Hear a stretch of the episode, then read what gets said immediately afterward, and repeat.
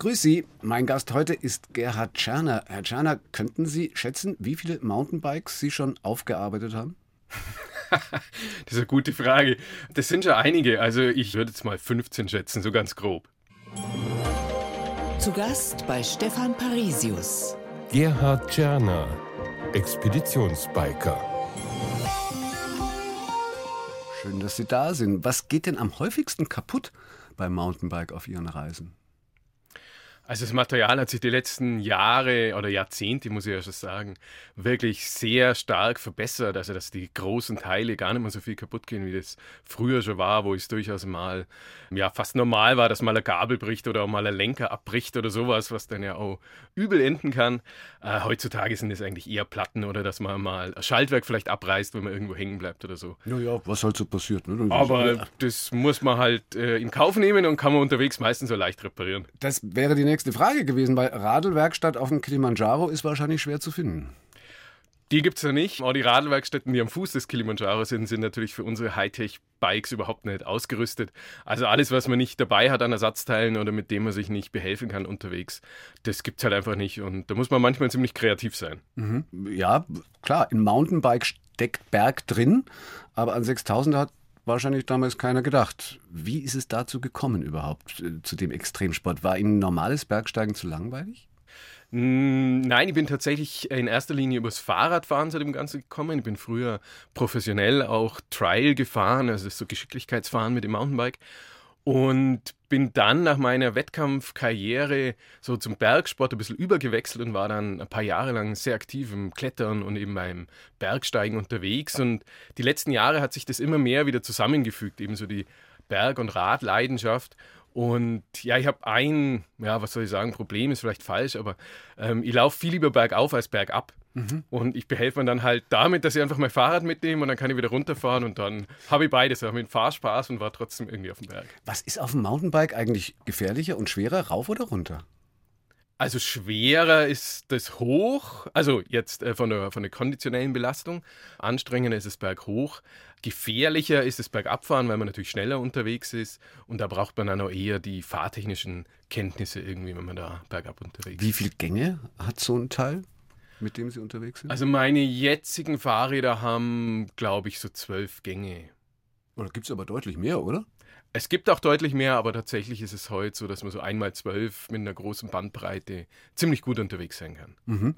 Die allerschwerste Variante ist wahrscheinlich, wie Sie gerade gesagt haben, zu Fuß rauf und dann das Bike dabei tragen. Wie hoch war dieser Anteil bei Ihrer Reise nach Pakistan zum Karakorum-Gebirge? Tatsächlich rückblickend muss ich sagen, dass mir auf dieser Tour am Baltoro-Gletscher eben im, im Herzen des Karakorums wahrscheinlich nicht mehr als 30, 35 Prozent Fahrrad gefahren sind und den Rest leider ziemlich viel getragen und auch geschoben haben. Wenn Sie das vorher gewusst hätten, hätten Sie es trotzdem gemacht? Das ist auch wiederum eine gute Frage. Ich bin mir gar nicht sicher. Ich glaube nicht. Ähm, es war tatsächlich anders geplant und wir hatten es natürlich auch anders gehofft. Uns war schon bewusst, dass wir jetzt nicht die ganze Strecke mit dem Fahrrad fahren, zurücklegen können. Es gibt einfach die, das Gelände gar nicht her, die Geografie dort. Aber dass es gleich so viel wird, wusste man tatsächlich nicht im Vorfeld. Nee. Mhm. Also über diesen Ausflug sprechen wir nachher auch gleich noch ausführlich. Und dann, ja, Sie haben es vorhin schon gesagt, muss man alles dabei haben, auch um selber zu reparieren. Wie schwer ist Ihr Mountainbike, wenn Sie das dann zusätzlich auch noch auf den Rucksack oben drauf schnallen? Also die Fahrräder, die wir dabei haben, haben so im Schnitt 13 Kilo ungefähr. Ist genau. gar nicht so, so schlimm eigentlich. Naja gut, dazu kommt dann noch, was Sie sonst so dabei haben. Ja, genau. Man hat dann so das Tagesgepäck noch dabei. Je nachdem, wo wir unterwegs sind, haben wir zum Teil Unterstützung vor Ort dabei, also Träger, die uns auch helfen. Dann zum Beispiel eben jetzt im Karakorum von der Tour, wo wir gesprochen haben. Da waren wir insgesamt elf Tage unterwegs. Für die Zeit können wir selber gar nicht das ganze Essen und den Brennstoff und so weiter mitnehmen. Da hatten wir Unterstützung auf anderen Bergen, in anderen Regionen, wie jetzt zum Beispiel in Tibet, wo wir waren, oder auch in Chile, wo wir unterwegs waren, da tragen wir unsere Sachen selber und an hohen Bergen schaut es dann wirklich so aus, dass wir so manche Etappen auch des Öfteren gehen, um das Material einfach auf den Berg zu bekommen. Dann laufen wir wieder runter, holen das nächste, tragen das Fahrrad hoch, gehen wieder runter, nehmen die dicke Jacke, den Schlafsack, die Steigeisen mit hoch und so pendelt man dann öfters nach oben und unten, wie bei so einer klassischen Expedition eigentlich auch. Und das hat eine ganz eigene eine Logik, habe ich in Ihrem Buch gelesen, dass also alle drei Träger brauchst du noch einen zusätzlichen oder so. Wie funktioniert das? Wie rechnet sich das? ja, genau, das kann man so rechnen. Und zwar geht es ja darum, dass diese Träger, die uns unterstützen, aber persönliche Ausrüstung brauchen. Die brauchen Jacken, die brauchen Bekleidung, die brauchen einen Schlafsack, die brauchen natürlich auch was zu essen und auch Brennstoff. Und man kann eben so rechnen, dass pro drei Personen braucht man eine Person, die das persönliche Equipment, die persönliche Ausrüstung für die drei Personen wiederum trägt. Und so werden dann natürlich die Mannschaften dementsprechend auch gleich mal ganz schön groß. Wobei sich das mit der Ausrüstung für die Träger, glaube ich, auch in Grenzen hält. Denn wenn ich das richtig gelesen habe, da wo Sie mit den Steigeisen unterwegs sind, da tragen die Socken? ja, ist tatsächlich so in Pakistan. Also die Baltis nennen es selber pakistanische Steigeisen. Sie haben also tatsächlich so Wollsocken an, die sie über ihre Schuhe drüber ziehen, dass sie eben speziell da am Gondogorola, dass sie auf dem Eis und auf dem Gletscher da nicht ausrutschen beim Berg runtergehen. Und diese Wollsocken verwenden sie dann ein, zwei Mal und dann sind die auch ausrangiert. Und das sind eben denen ihre Steigeisen. Gerhard Tscherner ist unser Gast heute in 1 zu 1 der Talk auf Bayern 2, Jahrgang 76. Da gab es noch gar keine echten Mountainbikes. Nein, nicht, sicher nicht. Nicht in der Form, wie wir sie heute kennen. Das ist erst so in den 80ern dann. Also ich habe nachgeschaut, 77 ist das erste Mountainbike. Das erste richtige, das erste richtige was nicht zweckentfremdet wurde, sondern mhm. was dann als solches auch durchgegangen ist. Ja, und glaube erst Mitte der 80er dann so wirklich über den, wie man so schön sagt, großen Teich zu uns geschwappt. Haben Sie dann aber schon auf einem Mountainbike das Radeln gelernt oder ging es noch ganz normal los? Bei mir ging es tatsächlich auf dem Klapprad los. Mhm. Also ich hatte natürlich mal ein Kinderrad, aber dann, wo ich auch aus dem Kinderrad rausgewachsen war, die ersten zwei Fahrräder, ähm, die ich auch zerstört habe, wir hatten es ja vorhin kurz davon, es waren tatsächlich Klappräder, mit denen ich damals unterwegs war. Okay. Und wann kam dann das Mountainbike in Ihr Leben? Ich glaube, das war tatsächlich erst, da war ich schon 20 und, oder 19, 18, 19, glaube ich so, mhm. um den Dreh. Und hat sie dann sofort angefixt? Ja, ich war davor schon viel mit dem Fahrrad unterwegs, also bin schon gern Touren gefahren, aber damals eben noch nicht mit dem Mountainbike, sondern es war so umgebautes Trekkingrad eigentlich, das ich mir selber individualisiert habe. Auch habe den Rahmen lackiert selber und habe da ganz viel Zeit und Energie reingesteckt in dieses Rad, aber es war eben kein Mountainbike in dem Sinne. Es hatte auch eine Nabenschaltung, eine Fünfgang-Nabenschaltung damals nur. Und ebenso Jahr später habe ich dann das erste Mountainbike von meinem Nachbarn gekauft, das eigentlich auch viel zu groß war für mich, muss ich gestehen. Das würde ich heute gar nicht mehr fahren. Es hat den sehr großen Rahmen. Wie, wie groß muss so ein Mountainbike? Ich, ich habe keine Ahnung, ich bin noch nie auf einem gesessen. Also, welches Größenverhältnis muss man da achten? Es geht um die Schrittlänge im Endeffekt. Also, jetzt so ganz grob mal gesagt, wenn man über das Oberrohr streikt des Rahmens, dann sollte man sich zumindest mal nicht den Schritt anschlagen. Mhm. Das wäre ein ganz gutes Maß zum Beispiel, weil man steigt da manchmal doch auch ähm, ja, unvorhergesehen ab von dem Fahrrad. Und das, mein erstes Mountainbike war eigentlich viel zu groß tatsächlich. Okay. Also ich bin so 1,80 Meter und mein Nachbar war, glaube ich, 1,95 Meter oder so. Und mit dem bin ich aber damals schon sehr viel unterwegs gewesen und es hat auch richtig viel Spaß gemacht. Und es hat dann so die Leidenschaft nochmal halt vergrößert. In der Zeit, in der Sie ja, Jugendlicher waren, waren prominente Abenteurer Reinhold Messner, vielleicht noch Rüdiger Neberg, Heinrich Harrer noch so in Spätfolge. Fanden Sie die als Kind toll? Also ich kann mich tatsächlich erinnern, dass ich schon als Kind viel in auf alten Karten gestöbert und geschaut habe. Das hat mich immer fasziniert und habe dann auch irgendwann mal gedacht, ich muss mal Archäologe werden, weil mir auch dieses Entdecken und dieses, dieses Unbekannte da irgendwie fasziniert hat. Und habe aber dann tatsächlich auch viel Bücher gelesen von Alpinisten und da gehört das äh, Reinhold Messer sicherlich auch dazu, auf alle Fälle. Oder welche Poster hatten Sie sonst über Ihrem Bett? Ich weiß gar nicht, zu dieser Zeit dann, also früher waren es, glaube ich, Autoposter, die an der Wand hingen, vor allem von VW Käfern.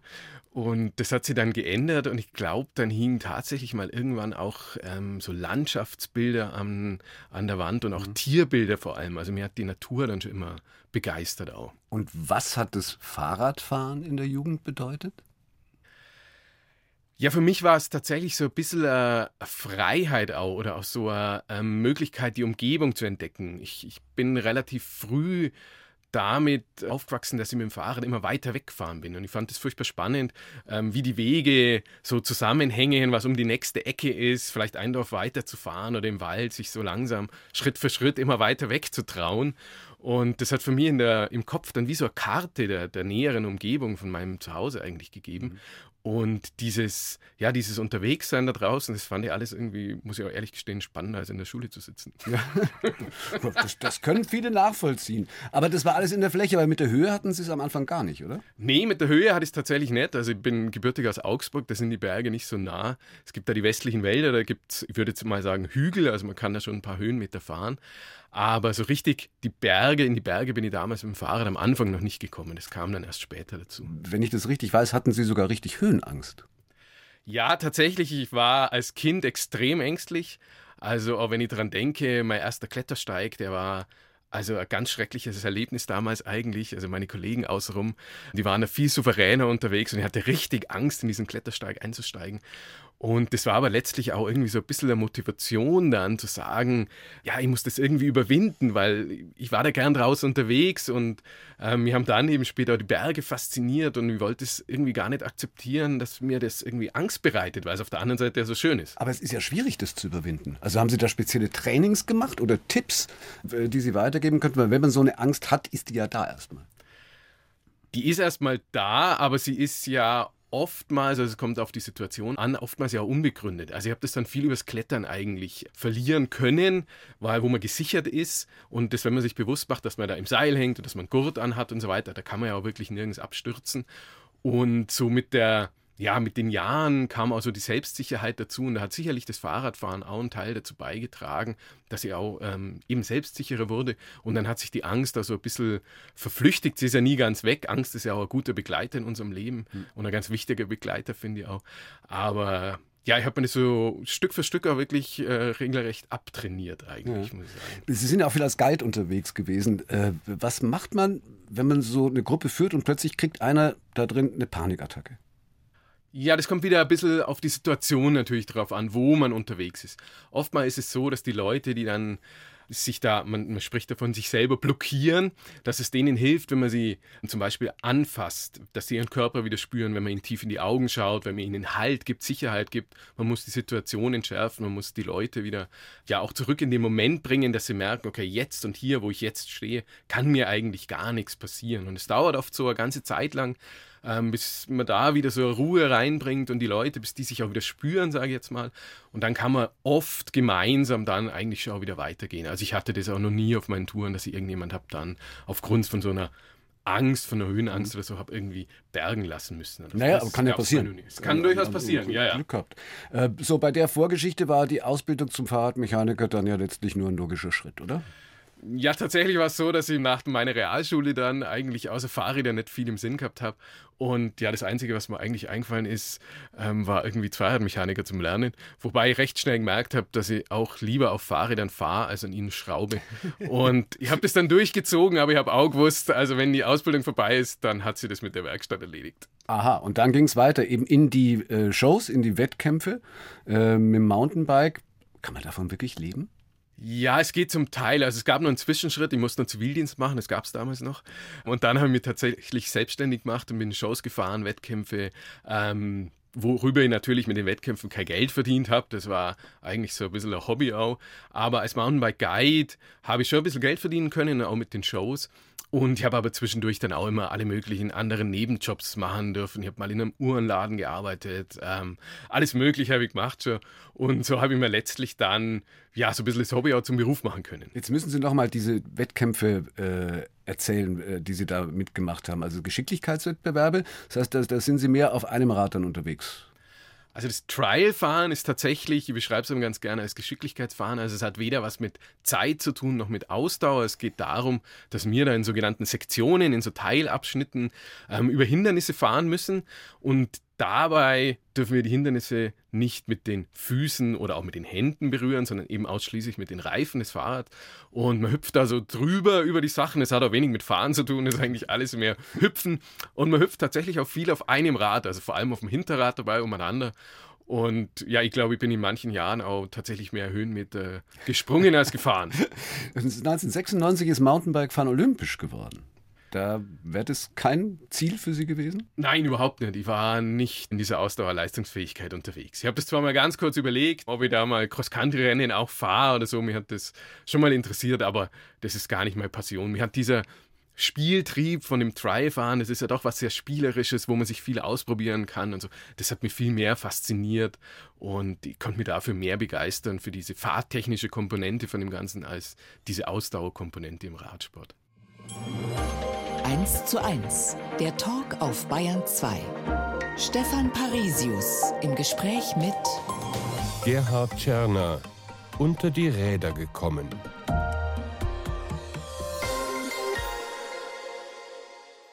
So heißt das Buch, in dem Sie über Ihre Mountainbike-Abenteuer erzählen. Aber erstmal haben Sie sich ja äh, Ihr Geschäftsmodell als selbstständiger Extrembiker wahrscheinlich selber erfinden müssen.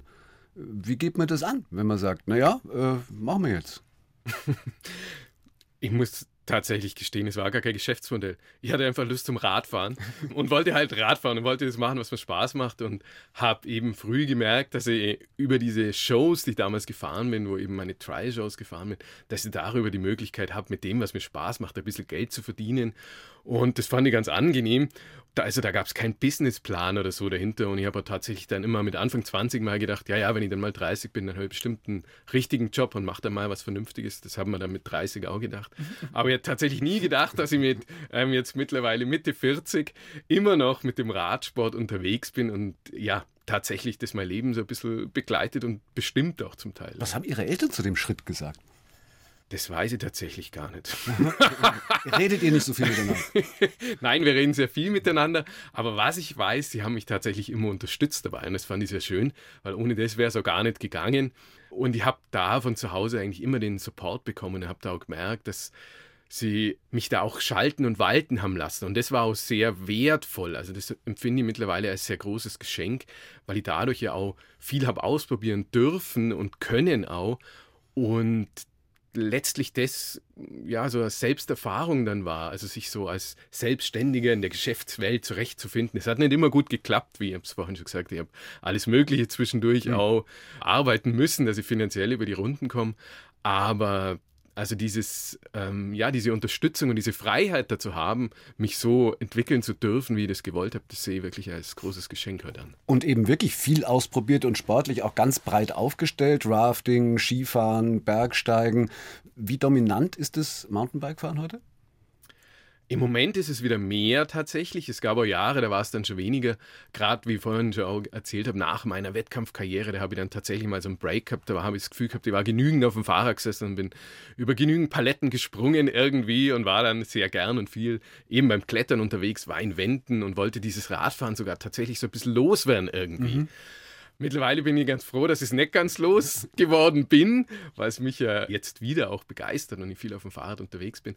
Aber ich bin schon auch gern in anderen Sportarten unterwegs, weil ich gern Sachen ausprobiere. Also es ist ja auch so, wenn man was Neues probiert, ist das ja auch so Selbsterfahrung. Man ist wieder Anfänger, man ist so unbedarft und es ist ja auch spannend, wenn man sich selber dann mal wieder so in die Situation bringt, eben so was ganz Neues zu lernen.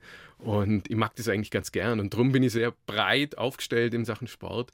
Und es war natürlich auch zwischendurch eine gute Geschäftsquelle, wenn man so will. Also ich habe dann eben als Raftguide auch gearbeitet und habe somit natürlich auch wieder mit Sport und mit vor allem draußen sein und Bewegung, das ist mir eigentlich das Wichtige da dabei, ähm, ja auch ein bisschen Geld verdienen können. Und das war auch, das habe ich sehr intensiv gemacht und war auch eine super Zeit. Ja, da ist dann wahrscheinlich auch der Umzug näher zu den Bergen nach Vorarlberg letztlich nur auch konsequent und logisch. Genau, der ist genau dadurch eigentlich entstanden, durch die Natur- und Bergbegeisterung und vor allem auch durch den Wintersport.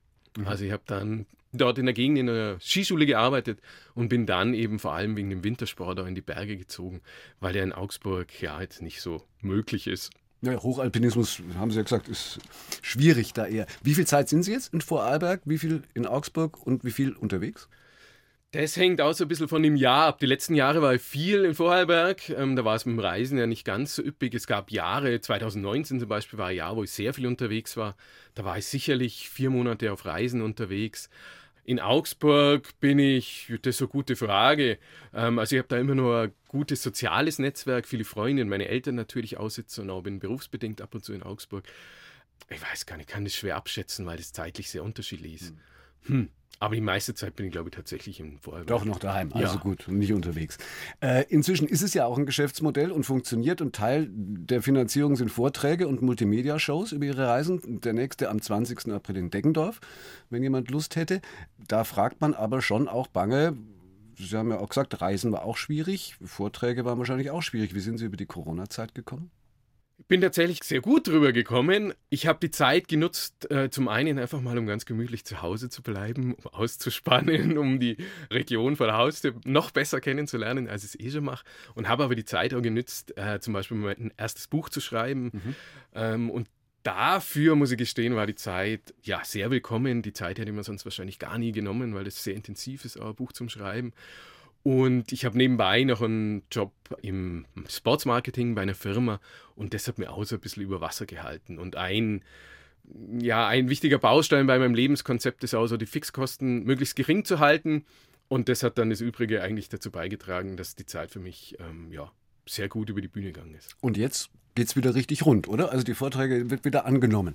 Genau, ich muss jetzt gerade wieder investieren, natürlich, dass das Ganze wieder anläuft. So wie die ganze Veranstaltungsbranche müssen wir alle jetzt wieder schauen, dass wir auch wieder was selber da vorantreiben.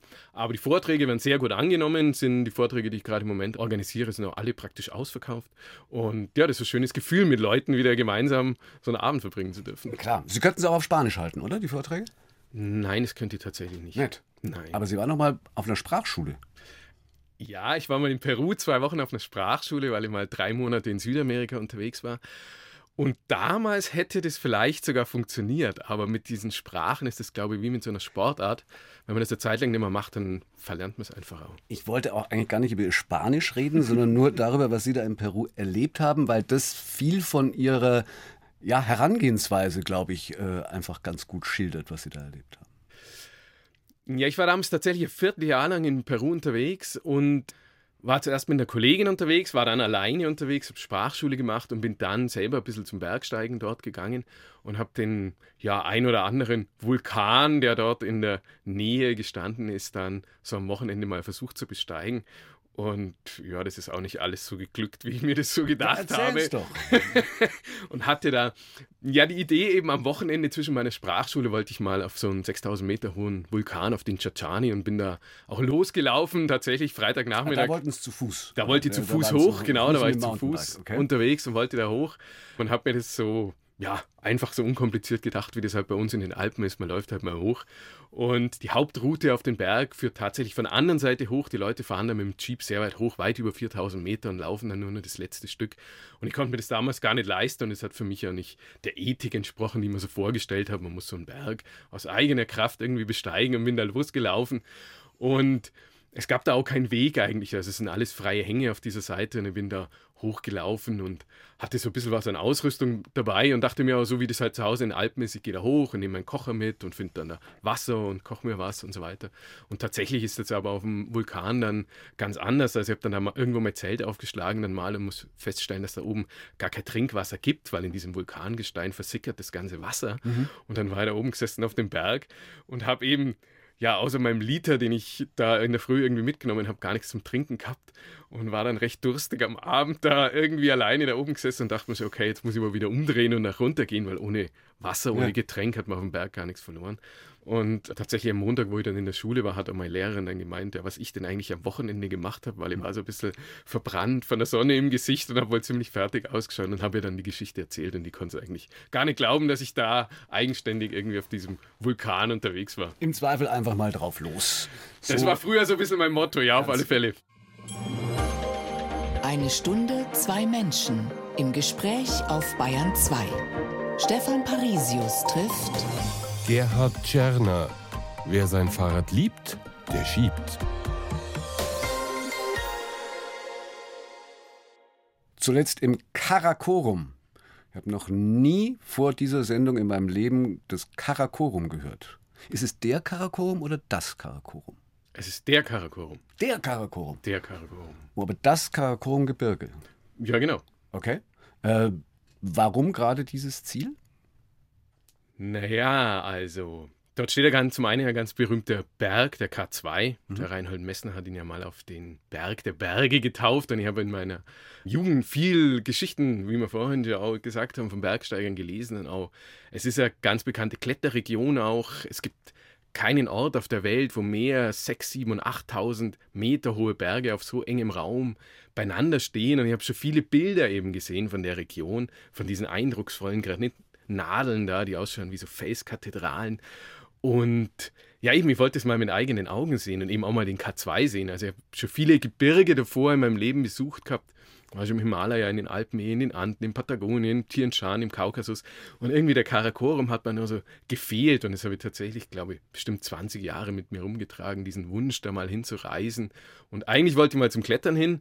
Das war mal so die erste Idee. Und es hat sich aber nie ergeben.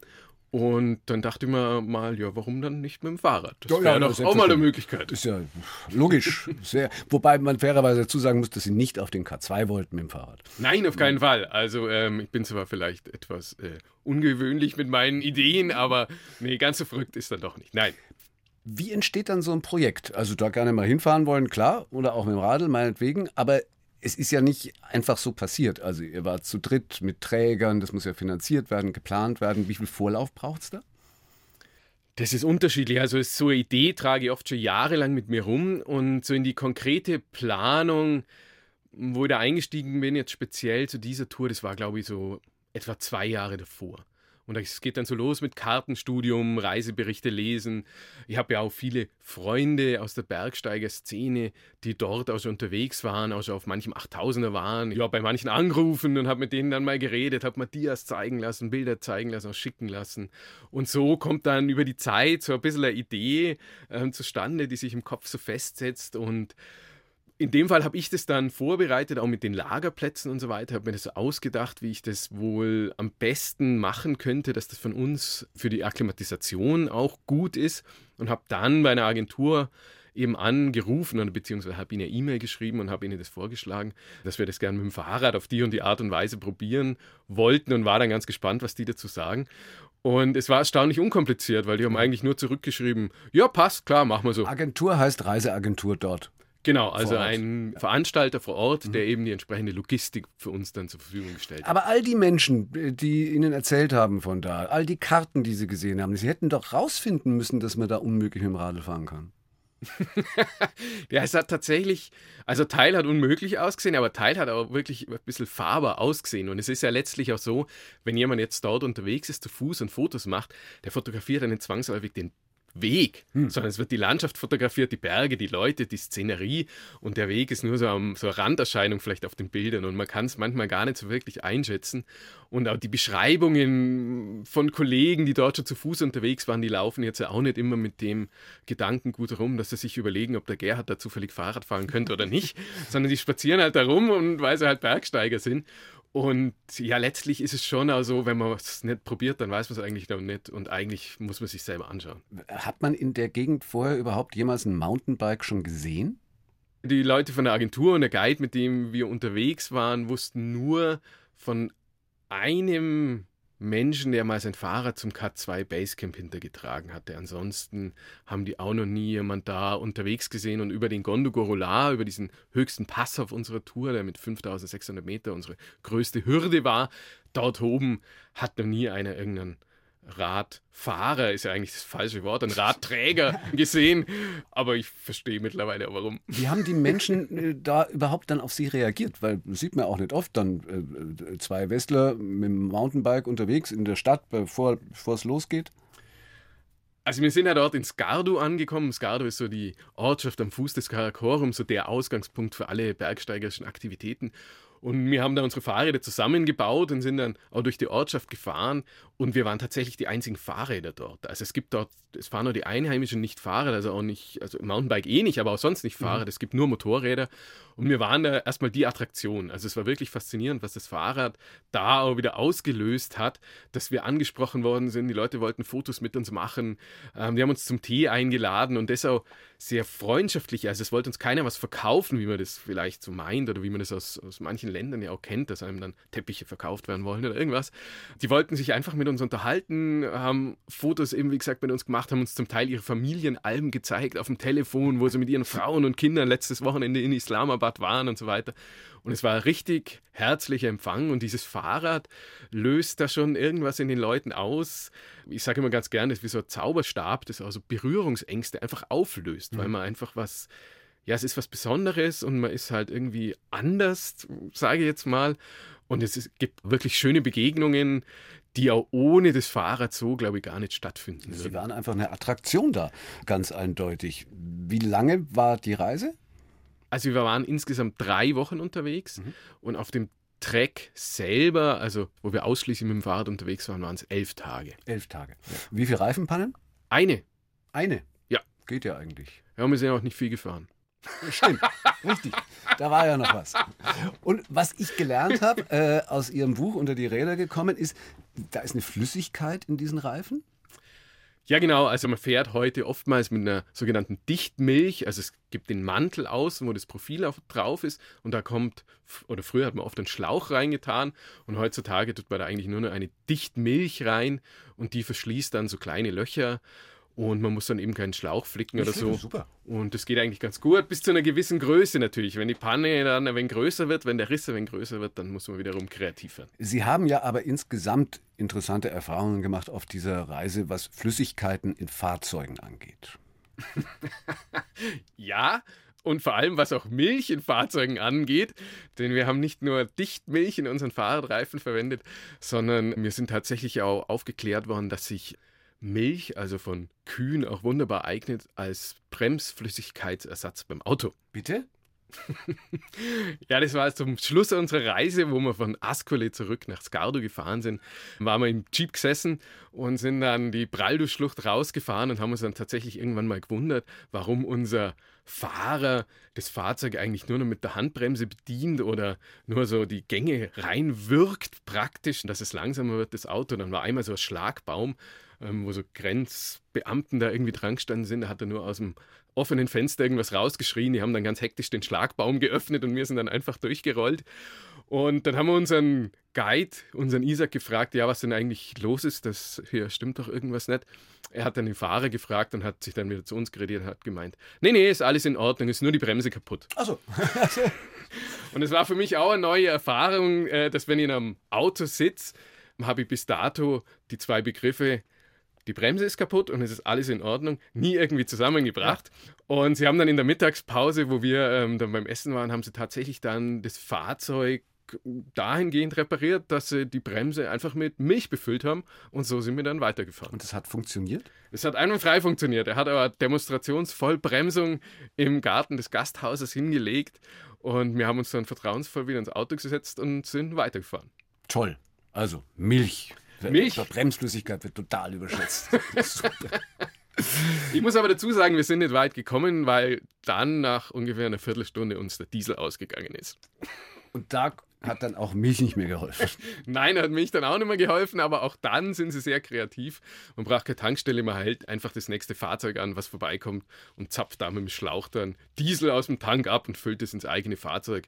Und dann wird im Gegenzug dazu Ware ausgetauscht, irgendwas, was man im Auto findet. Und dann geht es wieder weiter. Gerhard Czerner ist unser Gast in 1 zu 1 der Talk auf Bayern 2, der gerade schon erzählt hat von seiner Reise ins Karakorum nach Pakistan. Haben Sie ein Bild, das Sie sofort in Verbindung bringen mit der Reise? Ein Bild, wo Sie sagen, ja, da ist alles drin, was es ausgemacht hat? Ich glaube, wir müssen zwei Bilder nehmen. Ja? Dann würde ich es hinbekommen. Das ist zum einen ein Bild, wo wir vom Concordia-Platz aus losgestartet sind bei herrlichstem Wetter. Das hat der Martin so schön fotografiert. Wir sind so ganz klein im Vordergrund, in, im Hintergrund ist so die Pyramide vom, ich glaube, der Gaschorum 4 war es, wenn ich mich nicht täusche. Und das sagt sehr viel aus über die Dimensionen, die dort sind, in denen man sich dort bewegt, weil man fühlt sich eigentlich die ganze Zeit wirklich winzig klein in dieser Bergwelt, in dieser Wildheit, in diesen, in diesen Dimensionen. Das ist das eine. Und das andere Bild ist ein Bild in einem kleinen Bergdorf in Husche, wo wir unsere eigentliche Radtour gestartet haben. Und dort war ich am ja, letzten Nachmittag, bevor wir dann wirklich auf die Tour gegangen sind, mit dem Fahrrad unterwegs. Und ja, mir sind da die ganzen Kinder aus dem Dorf hinterhergelaufen. Also am Anfang waren es 15, vielleicht 10, 15. Zum Ende waren es, glaube ich, 55 oder so. Mhm. Und da war so eine unglaubliche Stimmung in diesem Dorf an diesem Nachmittag. Bin da auch so ein bisschen meine, habe meine Trial-Künste ausgepackt und bin dann nur so Kinder drüber gesprungen und so weiter. Und da gibt es ein so ein Bild, wie ich über, über so einen kleinen Jungen mit dem Fahrrad springe. Ich bin da gerade am Hinterrand und außenrum stehen diese Kinder mit diesen leuchtenden Augen und ich höre wirklich nur so die Stimmen im Ohr. Und das Bild ist auch ein Bild zu dem also was mir so diese Herzlichkeit und die Nähe zur Bevölkerung ausdrückt und eben auch so diese, diese Nähe zu den Kindern da irgendwie zeigt. Und das andere ist eben wirklich diese, ja, diese unglaubliche Dimension der Berge dort. Jetzt haben wir Sie vorhin als Abenteurer vorgestellt. Passt Ihnen die Bezeichnung eigentlich überhaupt? Oder versuchen Sie nicht eigentlich in der Vorbereitung eigentlich alle Risiken so weit wie möglich zu minimieren? Ich glaube, Abenteuer hm, weiß gar nicht, ob Abenteuer was mit Risiko zu tun hat. Ich glaube, Abenteuer hat für mich eher was mit einer gewissen Unbekannten zu tun. Also Abenteuer oder ja, was Abenteuerliches entsteht ja oft dann, wenn man irgendwie nicht alles planen kann. Und das ist tatsächlich bei meinen Touren zum Teil so, weil ich ja oftmals gar nicht weiß, ob ich wirklich Fahrrad fahren kann oder nicht. Das ist letztlich meine größte Unbekannte aber wir versuchen natürlich trotzdem das Risiko gering zu halten. Also es ist auch so, dass wenn wir dort mit dem Fahrrad unterwegs sind, dass man nie auf 100 Prozent fährt. Mhm. Also weil auch das Risikomanagement ist ein ganz anderes. Ähm, es gibt dort keine Rettungshubschrauber, es gibt keine Bergwacht, die einen da irgendwie rausholen kann. Also das Risiko versucht man schon zu minimieren, aber es gibt immer große Unbekannte und die kann das Ganze durchaus ab und zu abenteuerlich machen. Aber Sie schreiben auch von vielen Touren, die Sie tatsächlich abgebrochen haben. Äh, äh, weil es äh, einfach nicht mehr weiterging und sie das eigentliche Ziel nicht erreichen konnten am Ende. Ähm, wie steckt man das weg? Ja, mit der Reife und mit dem Alter immer besser. also so in der Sturm- und Drangzeit, sage ich mal, so, ja, da knabbert man da vielleicht noch eher dran, weil man natürlich, ähm, ja, alles schaffen will und irgendwie sich, sich Ziele steckt und, und dann natürlich vom vermeintlichen Erfolg träumt, wenn man so will. Aber letztlich merkt man doch, und das habt ihr auch gemerkt, zum einen ist es so, wenn man alle Ziele immer erreicht, dann hat man sich eigentlich zu niedrig gesteckt.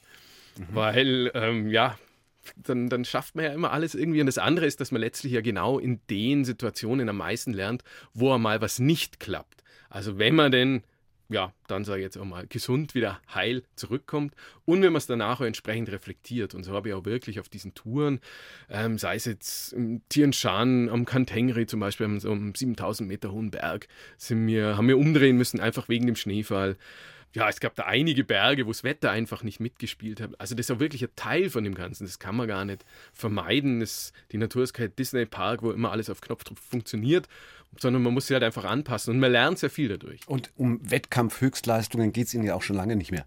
Das haben Sie ja lange hinter sich gelassen, sondern ja, äh, dann worum? Also banal gefragt, warum sollte man überhaupt mit dem Mountainbike auf einen 7000er fahren? Sollen tut es, glaube ich, keiner. Man kann das machen. Und ich glaube, die Motivationen dafür sind auch ganz unterschiedlich. Also ich war auch schon mit Gästen am Kilimanjaro und da gibt es ganz unterschiedliche Motivationen, warum die Leute dahin wollen. Mir geht's. Auch mit dem Mountainbike. Auch mit dem Mountainbike, wohlgemerkt, ja, genau. Mir geht's ja oftmals darum, dass ich zum Beispiel ein Land kennenlernen möchte oder auch eine Region. Dann geht es mir auch so ein bisschen darum, ich lerne auch mich kennen auf diesen Reisen. Es ist letztlich ist es ja auch immer zur Reise zu sich selbst. Und ich bin gern mit Leuten unterwegs. Also das ist auch immer ganz spannend. Ähm, ich komme dadurch mit ja, Leuten auf Tour, mit denen ich vielleicht sonst jetzt gar nicht so auf Tour kommen würde. Aber das ist auch ein ganz spannender, spannendes Momentum. Ja, aber letztlich muss es jeder für sich selber wissen, ob er das macht oder nicht. Also Sie würden zuraten auf jeden Fall. Einfach, einfach probieren, was also, Besonderes machen. Ja, mal was Außergewöhnliches machen, erweitert den Horizont, das muss ich schon sagen. Und wie gesagt, man lernt sich auch selber kennen. Man kommt aus seiner Komfortzone raus und all diese Erfahrungen, die man dort in so einer außergewöhnlichen Situation Macht, die nimmt man auch mit nach Hause und damit verändert sie zu Hause auch der Alltag. Jetzt haben Sie vorhin schon gesagt, also mit 20 haben Sie sich gedacht, mit 30 sind Sie aus der Nummer wieder raus. mit 30 vermutlich dann, ja, mit 40 mache ich den Schmarrn nicht mehr. Jetzt ist es so, dass allmählich die 50 auftaucht, so am Horizont, am ferneren in ein paar Jahren. Haben Sie einen Plan B äh, für die Zeit nach dem Mountainbike? Nein, es gibt keinen Plan B im Moment. ich genieße es einfach, solange es noch funktioniert. Und es ist schon so, dass ich auch noch durch Tätigkeit im Sportsmarketing bei einer Firma, also auch meinen Fuß noch ähm, in anderen Türen habe und sollte mal mein Körper das Ganze nicht mehr mitmachen, glaube ich, bin ich auch in der Zwischenzeit reif genug und habe auch so viel erlebt schon, dass ich dann auch ähm, das entspannt abgeben kann und mich irgendwelchen anderen Dingen zuwenden kann. Also ich hoffe zumindest, dass es so passiert. Wem oder welchem Berg wenden Sie sich denn als nächstes zu? Also eine Region, die man dieses Jahr noch ein bisschen intensiver anschauen möchte, ist der Balkan. Okay. Da hören wir dann bestimmt danach wieder drüber. Vielleicht gibt es ja dann auch noch ein Buch. Und eine Region, die Sie sich demnächst anschauen werden, ist äh, Niederbayern. Denn im Lichtspielhaus in Deckendorf sind Sie am 20.04. mit Ihrer Multimedia-Schau zu Gast im Sattelfest. Ich danke ganz herzlich, dass Sie da waren. Vielen Dank, Herr Czerner. Danke für die Zeit. Hat mich sehr gefreut, mit Ihnen hier das Gespräch zu führen. Danke. Morgen 1 zu 1 der Talk ganz anders. Dann kommt nämlich ein Hammermörder, also ein Schauspieler, der als Hammermörder Karriere gemacht hat. Christian Redl ist dann unser Gast hier in Bayern 2.